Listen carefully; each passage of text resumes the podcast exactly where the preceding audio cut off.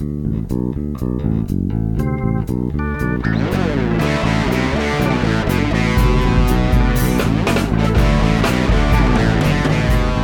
bem-vindos ao De Cabeça, podcast onde vamos mergulhar nos processos, estratégias e tendências de destaque no mundo dos negócios online, com temas para que você possa criar seu próprio negócio online ou ampliar seu negócio atual. Eu sou Eric Menal. Sou Bruno Moreira. A gente tá na última semana da Copa, Brunão. Acabou a folga, bicho. É verdade, agora a gente vai, vai ter dois dias e só mais dois passos para ver se chegamos a finais. Qual a sua opinião? Eu acho que nenhum desses times que estão nas finais aí são times ah, que, que, jogaram o melhor do futebol deles ou estão nas suas melhores das, das seleções, né? Então vai ser difícil pro Brasil, acho que, ó, que a Holanda ainda é o time que está mais completa aí para jogar, mas eu acho que vamos lá, vamos capengando, mas eu acho que a gente pode chegar lá. Pergunta mais importante: quanto você aprendeu sobre fraturas na terceira vértebra nos últimos dias? Eu não aguento mais cara. ligar a TV, todos os canais só se fala sobre isso. Ai, ai. Eu acho que se um dia machucar a coluna, eu estou bem preparado com informação sobre o que fazer e o que não fazer. É verdade. Ai, ai. Mas vamos falar do que interessa. Vamos lá. Vamos falar do que o pessoal que está ouvindo a gente quer ouvir. Então vamos lá. Primeira notícia da semana que é super interessante, uh, que é um, tem um artigo bem grande no site da Recode.net, fala da Shopping Express. E o nome é, é extremamente genérico, mas a Shopping Express nada mais é do que o serviço do Google que ele está desenvolvendo, está em alguns mercados já nos Estados Unidos e que vai bater de frente com a Amazon, no sentido do que, para quem tem um e-commerce, seja uma grande rede, hoje eles estão servindo redes como a Costco, como a Toys R Us, como a Target, quanto para lojas menores, ele funciona quase como um marketplace que a pessoa é bem focado no mercado local, tá? Então, a gente, quando a gente atende as empresas, a gente foca muito na questão da preparação do Google Plus, do, do My Business, para a questão local para aparecer nas buscas locais. E o Google agora está ampliando esse serviço no sentido bem focado mesmo em e-commerce, para que as pessoas possam entrar, entre aspas, no marketplace, fazer as compras nas diversas lojas e essas, essas compras são entregues na casa do cliente. Então ele está ele tá realmente pegando a questão da operação de e-commerce, está fazendo a parte de atração mostrando o, os ads no início da página. Parte do encantamento quem faz é o próprio retailer, né, a própria loja.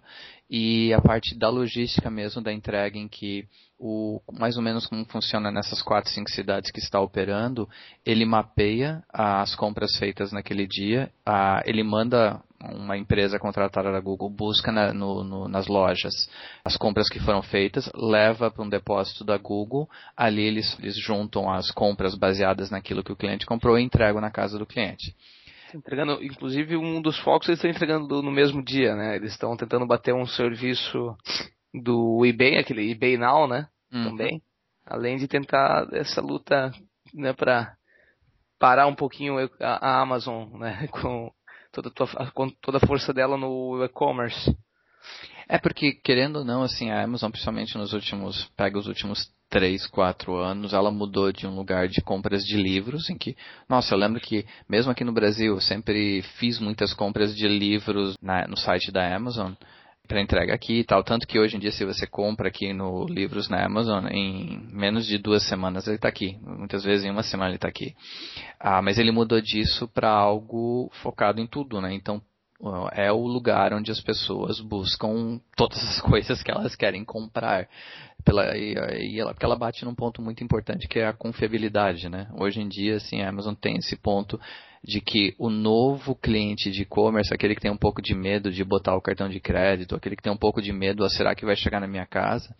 A experiência que a Amazon conseguiu desenvolver ao longo de um, sabe, foi um período bem grande, então não foi uma, uma, uma virada só de página, e, mas ele conseguiu trazer isso para esse cliente. Então a Google está sabendo, ela sabe do potencial desse mercado. Ela, o potencial desse mercado, principalmente de compras de supermercado, é um mercado de 600 bilhões de dólares nos Estados Unidos. É muito grande.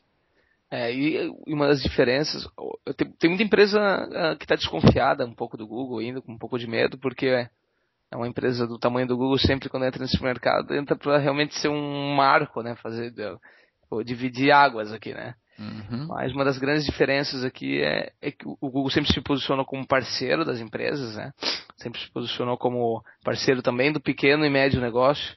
E o diferencial é que ele não vai ter que montar os grandes CDs que nem a Amazon tem, né? Os grandes centros de distribuição, eles querem usar as próprias estruturas das lojas, né?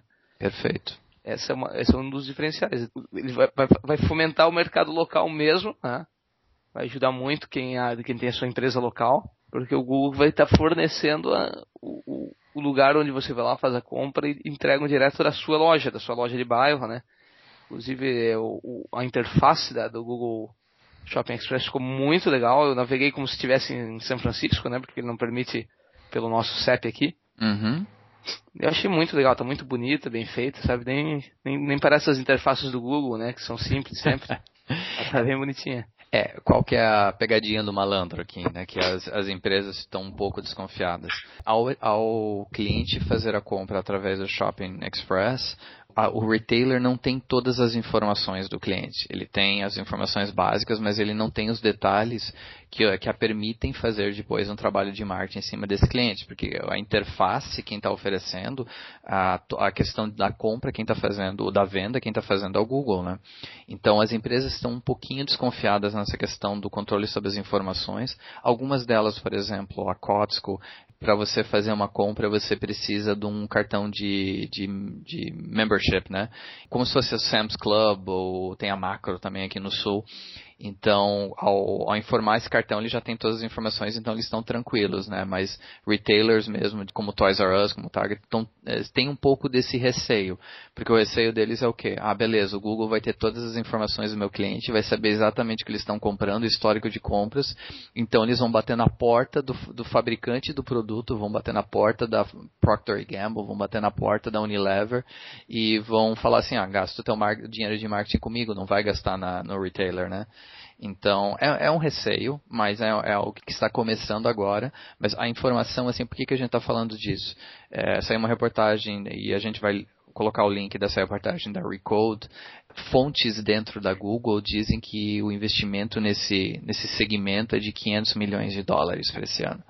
Então, se estão botando tanto dinheiro assim, é porque realmente eles vão focar é, muito forte nesse produto. Eu acredito bastante. Fico, fico feliz, eu acho que isso vai ter, vai, no momento em que isso se estabiliza, vai ser bem legal, eu acho, para o mercado de e-commerce. E também é mais um gigante que chega como a Amazon uh, faz e, e, e, mudou também o mercado, né? Então vamos lá, vamos, vamos, apostar nessa, vamos acompanhar de perto. Vamos acompanhar e daremos as atualizações para o pessoal quando elas aparecerem. Perfeito. Uma outra notícia bem interessante foi a compra pela a Twitter comprou uma empresa chamada Tap Commerce. E é uma empresa com foco de, de marketing de e-commerce. Foi uma compra na casa, tipo, não tem um valor oficial, mas dizem que é na casa dos 100 milhões de dólares. É mais um passo no, do Twitter para mostrar como as redes sociais, tanto Twitter quanto Facebook, elas estão realmente buscando a questão de ser também um lugar que as pessoas vão comprar, uma plataforma de vendas.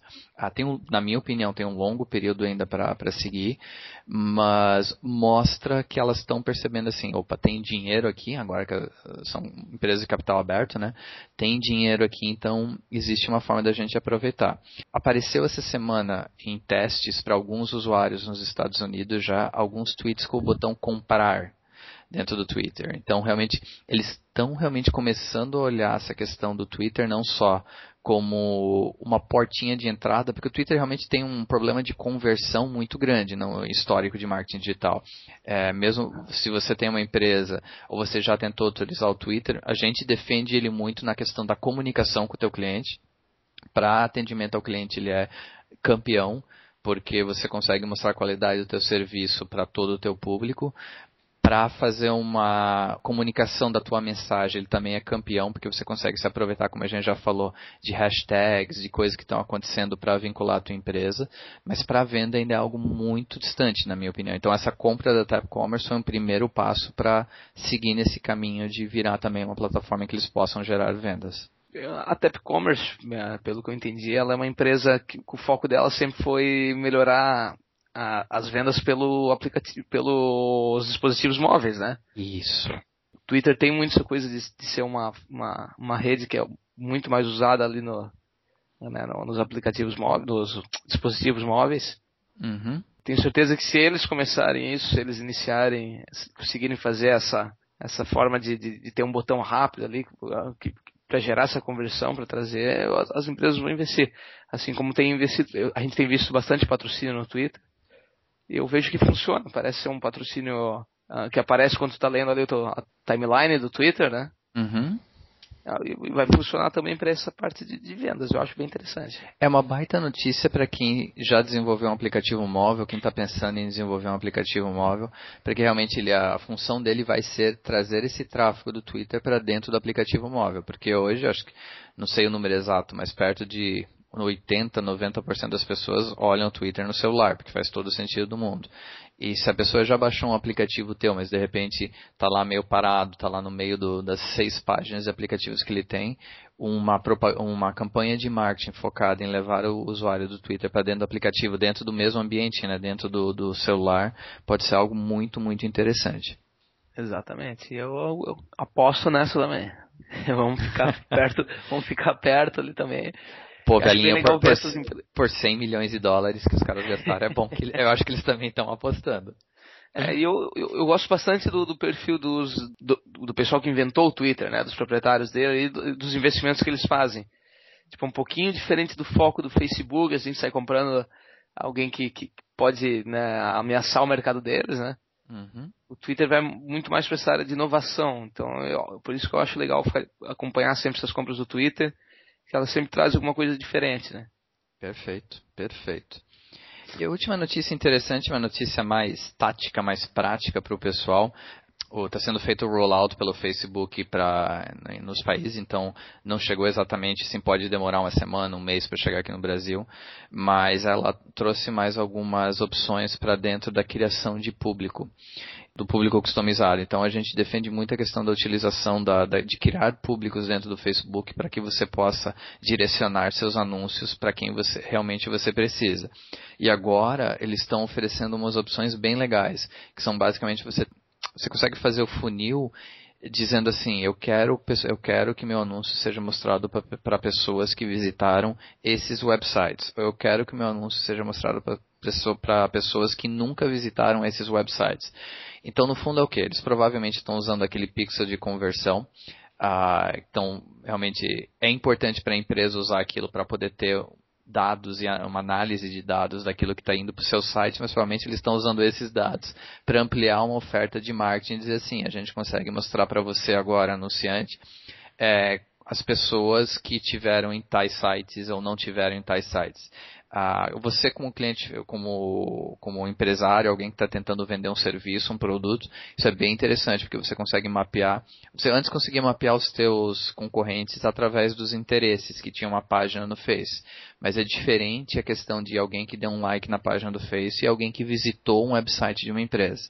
Então você consegue ter um, um, um funil bem mais eficaz em relação ao público que você quer atingir mais uma sacada aí do Facebook para o Facebook Ads, que eu acho que está cada vez melhor mesmo para quem começou a usar lá no começo, sabe que ah, ia lá e criava, era... criava porque tinha, né? A gente fazia porque tinha, vamos ver o que, que dá, né?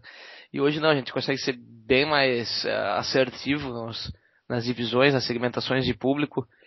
Uh, eu acho que essa é mais uma das, das grandes sacadas do, do Facebook para conseguir atrair a pessoa certa para o nosso mercado, né? para a sua empresa. É que eu vou, aí eu vou ser, não vou ser politicamente correto. Antes era assim, porque não, hum, tipo, não precisava ser tão bom.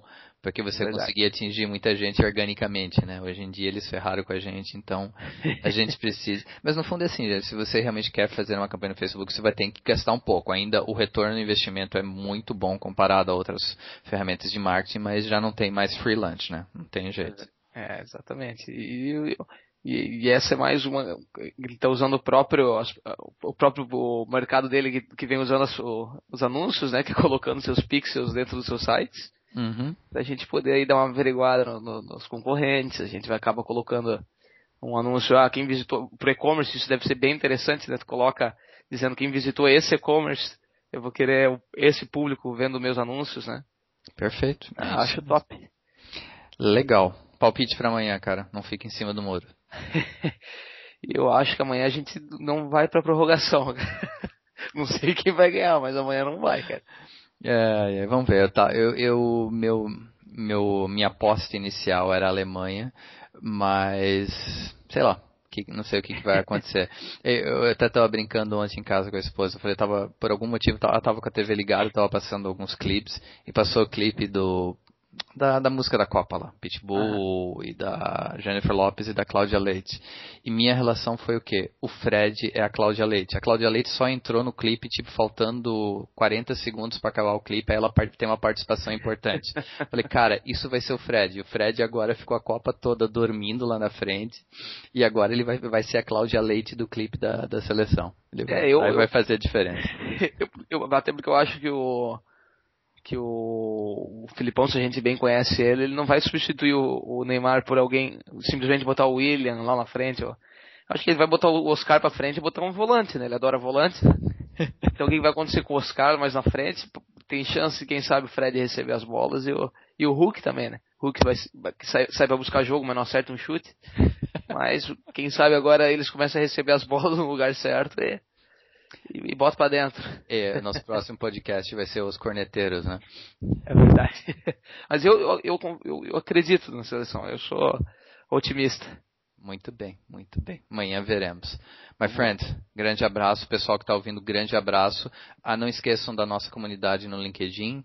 Não esqueçam da, de assinar o, o nosso feed no, no iTunes. Assim você pode receber todos os os novos episódios que a gente lança sem se preocupar quando que virão. Uh, então assinem lá se você está gostando, ponha cinco estrelas, ponha um review, isso ajuda muito a gente no sentido de aparecer para mais pessoas no iTunes.